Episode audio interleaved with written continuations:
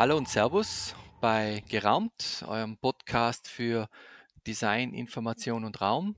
Mein Name ist Christian Lunger, bin selber Service Designer und Informationsdesigner und heute haben wir wieder ein tolles Gespräch für die Typo in St. Gallen, wieder zum Thema Intuition, so wie ihr das schon gewohnt wart äh, von vielen Gesprächen, die wir eben bereits geführt haben. Auch heute wieder einen spannenden Gesprächspartner und zwar Andreas Koop, seines Zeichens Gestalter von der Designgruppe Koop äh, aus Deutschland im Allgäu. Andreas, soweit ich weiß. Und ja, ich freue mich auf das Gespräch. Danke auf jeden Fall für, für deine Zeit und dass du uns zu dem Thema zur Verfügung stehst. Und herzlich willkommen bei unserem Podcast. Ja, servus, hallo. Ähm, Du sitzt im Allgäu, soweit ich weiß. Ein, ein tolles Büro. Ich habe mir das immer bei, wenn ich, wenn ich die Fotos gesehen habe, äh, auf einem leichten Hügel oben mit Blick in die Landschaft rein, habe ich das so richtig wahrgenommen auf deiner Website. Ja, du hast es richtig in Erinnerung. Und das stimmt sozusagen doppelt, weil wir da nicht mehr sind. Okay. seid ihr jetzt, wohin seid ihr jetzt dann umgezogen? Ja, also wir, wir sind vom Dorf quasi ins Marktoberdorf gezogen, weil wir diese ländliche Idylle nicht mehr ertragen haben. Mit, mit 35 Einfamilienhäusern, die um uns herum entstanden sind. Und dann war der Hügel ja noch vorhanden, aber der Ausblick nicht mehr. Ah, schade. Und da wir das auf dem Dorf irgendwie eh nicht mehr ausgehalten haben, ähm, ja, sind wir ein bisschen weitergezogen und sind jetzt in diesem kleinen Städtlein hier, das wir eigentlich gar nicht so ja gar nicht so großartig irgendwie wahrgenommen haben und auch gar nie als jetzt irgendwie die große Alternative gesehen haben. Aber wir fühlen uns tatsächlich recht wohl. Es ist ein Hauch von Zivilisation hier. Ähm, und das macht das Leben doch irgendwie deutlich einfacher und, und unkomplizierter. Also insofern Allgäu ja, weiterhin, aber eben Oberdorf, nicht Dorf. Das wäre gleich ein schöner Übergang zu, zum Thema Intuition. Inwiefern ist das sich wohlfühlen ein, ein, ein wichtiger Bestandteil auch für eine Intuition, die man vielleicht hat oder keine Intuition, die man hat. Was würdest du dazu sagen? Tja, puh, das mit der Intuition, das ist ja so eine Sache. ähm, es ist ein unglaublich vielschichtiger Begriff. Also ich habe ja das Stichwort ja schon über die Typo an sich, wo ihr den Vortrag ja auch halten werdet, schon bekommen und, und allein das Wort macht einem ja fast schon Angst. Aber denkt so, ja, habe ich das noch? Ähm, wie, hat man das? Wie hatte man das? Und das, also ich habe dann auch immer wieder mal so ein bisschen beim Gassi gehen drüber nachgedacht, bin aber nie wirklich weiterkommen. Also beim Gassi gehen schon, aber nicht beim Nachdenken. ähm, und ich habe dann irgendwie ausgedacht, so Intuition, das ist ja fast so wie so eine Last, so wie Achtsamkeit und Nachhaltigkeit. Also sowas mhm. müsste man eigentlich haben können, tun, immer. Und ich weiß aber gar nicht, ob Intuition, ob man Intuition quasi machen kann, in Anführungszeichen, oder ob Intuition quasi immer intuitiv geschehen muss, also eher unbewusst. Mhm. Oder ob das quasi eher das Komplementär zum Verstand ist, also das, was man ja so als Gespür, Ahnung aus dem Bauch heraus empfindet und entscheidet. Und das Gemeine ist ja dann das, also nicht nur, dass Bauch und Kopf mitunter zweierlei wollen und sagen, man entscheidet sich ja zwangsläufig irgendwann dann für eines von beiden. Und das Leben findet ja nur einmal statt. Also eigentlich reicht es auch, wenn es einmal stattfindet. Aber, ähm, also es findet nur einmal statt. Das heißt, man weiß natürlich auch nie, ob die Intuition jetzt eigentlich richtig war oder der Verstand richtig gewesen wäre. Und ja, insofern ist es mit dieser Intuition tatsächlich ein, ein ganz, ganz, ganz schwieriges Thema, das so leicht daherkommt, aber das irgendwie boah, anspruchsvoll ist. Mhm. Ähm, hast du, das ist so wie du jetzt Intuition beschrieben hast, wenn man sich die Literatur anschaut zu dem Thema, das ist ja sozusagen diese große Trennlinie. Das sei das eine, das Intuitive, das, das Spüren fast schon, wenn man sozusagen äh, diese Art der Wahrnehmungsebene hat. Und dann sozusagen baut darauf auf, sozusagen das Intellektuelle damit auseinandersetzen, sozusagen das mehr jetzt einmal konkret auf fast das Kopf fokussierte Arbeiten.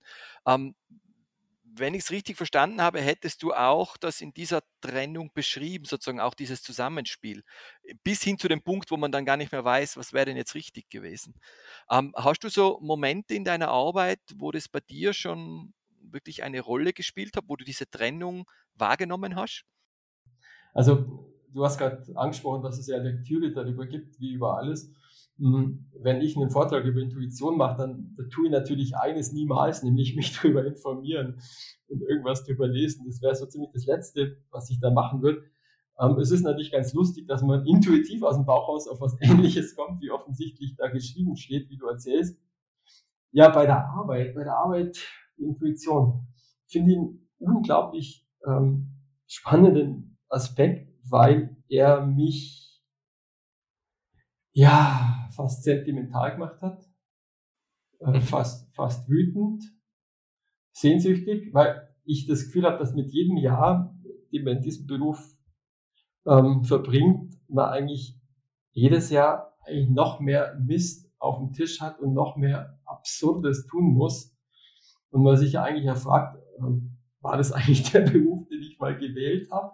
Ich denke mal dann so, wenn ich dann am Nachmittag das erste Mal das InDesign aufmache und sehe, ich habe Excel, Word und so auf, dann denke ich mir, da ist irgendwas schiefgelaufen, hat was falsch abbogen. Und, und dann denke ich so zurück, wie das vor 20, 25 Jahren war. Da hat nämlich Intuition, glaube ich, echt eine ganz andere Rolle gespielt. Aber Intuition braucht wahrscheinlich vielleicht auch ein bisschen ähm, andere Rahmenbedingungen. Äh, das Habitat für Intuition, glaube ich, hat ein bisschen mehr Ruhe, als irgendwie das Leben sich so entwickelt hat, wie sich das entwickelt hat. Mhm. Und ähm, weil Intuition war für mich immer ganz spannend, insofern, als ich, wenn ich mit einem Kunde über irgendeine Thematik geredet habe, egal was, dann hatte ich eigentlich immer so ein Gefühl schon, was für eine Farbe da stimmig ist, was für eine Schrift da passen können, habe dann, was ist der Begriff in der Schrift schon irgendwie gesehen und dachte so, da stimme ich irgendwie. Und es lief alles so im Gespräch ab und ich hatte nachher manchmal eher so das Gefühl, ich habe mir das, ich habe die ganze Zeit das irgendwie dieses Orange wahrgenommen und dass das passt und habe dann irgendwann vielleicht merkt, dass es nicht passt und dann muss man sich so lösen. Das kennt man ja, dieses Kill Your Darlings, ähm, wo es dann so schwer fällt, dass man dann loslässt, weil es so eine Stärke entwickelt hat. Während des Gesprächs hat sich das so entwickelt und es war so extrem stimmig und schlüssig und das war es tatsächlich auch oft.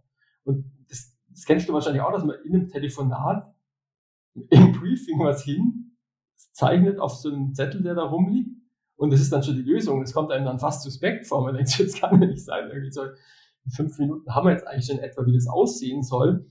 Dann, ich meine, sicherlich die Kalkulation oder so wird noch nicht gerettet dadurch, weil ja danach dann 60 Stunden Abstimmung und weiß der Kuckuck, was für ein Zirkus drumherum noch kommt. Also aber, aber das, dieser Moment von dieses Gespür entwickeln im Gespräch und so eine Ahnung kriegen, ah, das, hm, ja, so, so das, das kann stimmig sein. Das finde ich, das geht total verloren in dieser, in dieser dauernden, wie eine Sau durchs Dorf getrieben werden. Also das finde ich jammerschade. Also Intuition war für mich in, einem, in der bewussten Wahrnehmung früher, früher war ja eh alles besser, äh, früher wesentlich präsenter wie heute. Heute müsste ich mich fast bemühen, dass ich das Setting schaffe, dass sowas wie Intuition überhaupt wirken kann. Okay. Schlimm.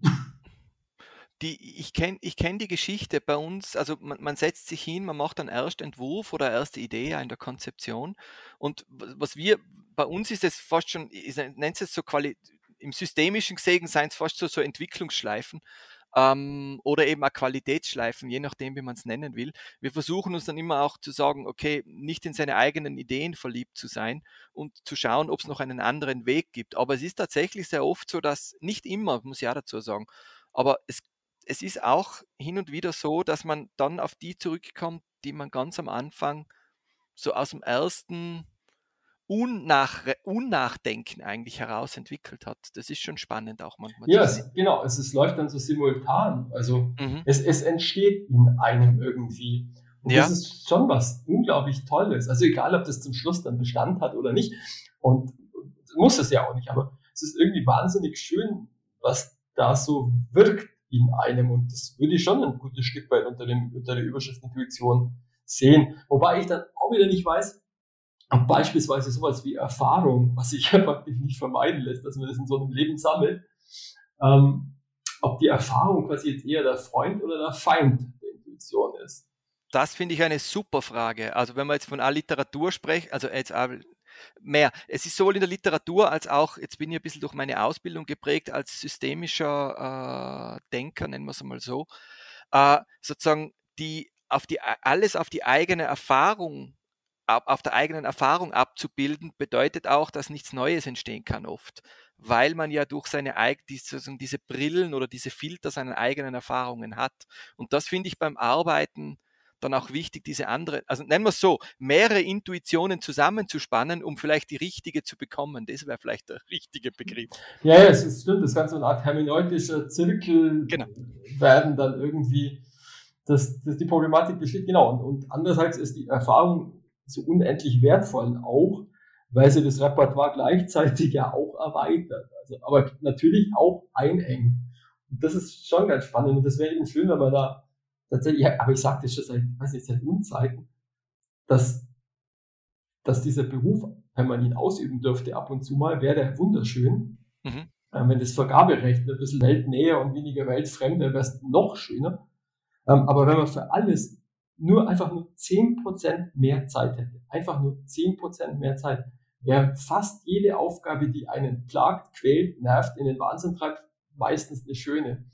Und ich glaube, in diesen zehn Prozent wäre dann eben sowas drin, dass, dass Dinge wie eine Intuition diesen Raum wieder kriegen würden, den einen der Alltag einfach nadellos zwickt. Also das, das finde ich schon irgendwie schade. Drum war eben so dieses Ursprungs, dieser Ursprungsgedanke bei mir oder das Ursprungsgefühl, wo es über das Intuition ging, eben in St. Gallen schon oder jetzt hier in deiner E-Mail, tatsächlich fast zu wehmütig, ja da stellt sich, auch nachdem du jetzt gesagt hast, das wäre sozusagen das Thema mit, mit, mit zehn Minuten mehr Zeit, frage ich mich, ob eine dieser sozusagen Höllen, die in Dante Alighieri's göttlicher Komödie sind, dann diese, diese Hölle für die Grafikdesigner ist, wo einem immer die zehn Minuten fehlen. Das wäre sozusagen dann die, der andere Wahnsinn.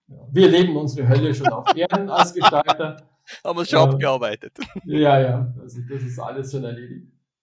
Das Aus, machen wir zu Lebzeiten. Andreas, danke vielmals. Ähm, wir sind äh, dem Begriff Intuition auf die Spur gegangen. Wir haben deinen Blick gesammelt. Zum Abschluss, wie immer, gibt es einen guten Lesetipp, den du für die Hörer und Hörerinnen hättest?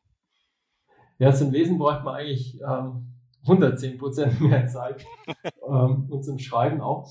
Aber ich habe tatsächlich ein kleines Büchlein neben mir liegen. Also einerseits Karl Marx zur Einführung, immer gut, aber ich habe einen ganz ja, ja. ja, Marx und Spinoza und Rousseau beschäftigen mich immer sehr, die drei. Aber ich habe ein kleines Büchlein am Tisch, das finde ich ganz großartig, weil das auf so engem Raum so unglaublich viele Gedanken und, und Einsichten bietet. Und das ist Grenzen der Demokratie von Stefan Lessenich. Mhm ein Soziologe aus München. Und die Soziologie ist ja eh so eine unterschätzte Wissenschaft, vor allem für die Gestalter. Eigentlich müsste ja eigentlich Soziologie und Design miteinander eigentlich unterrichtet werden. Mhm. Ähm, das Buch ist unglaublich. Das ist einfach unglaublich. Wenn man da anfängt, das Wichtigste anzustreichen, dann ist das Buch zum Schluss. Dann ist gelb. Praktisch ähm, gemarkert. Ja, also das ist großartig. Ausgezeichnet. Danke. Und enden wir mit etwas, worüber du in letzter Zeit herzhaft gelacht hast. Ähm, Gibt's was? Ja, ja, auch über die Grenzen der Demokratie. Ähm, als gestern nach, äh, am Wahlabend bei der Besprechung nach der Bundestagswahl die AfD erklärte, warum sie trotz Verlusten der Wahlgewinner ist. Die AfD hat das erklärt? Ja. Okay. Und selber geglaubt und das finde ich großartig. Das muss man können, das muss man schaffen, das muss man wollen. Ich will es nicht, aber 11% wollten es. Okay, dann Danke vielmals, Andreas. Ich komme vielleicht nochmal für die Hörerinnen dazu. Wenn Anmerkungen sind, Wünsche, wie immer bitte schicken an podcast.geraumt.com. Und für alle, die an der Typo hoffentlich interessiert sind, die findet heuer statt und zwar vom 5. bis 7. November. Und Informationen dazu gibt es auf typo-stgallen.ch danke vielmals für die Zeit, Andreas, ja, die du uns gegeben hast, weil das sind die zehn Minuten, die vielleicht für was anderes hättest auch reservieren können. Insofern umso wertvoller. Danke dir.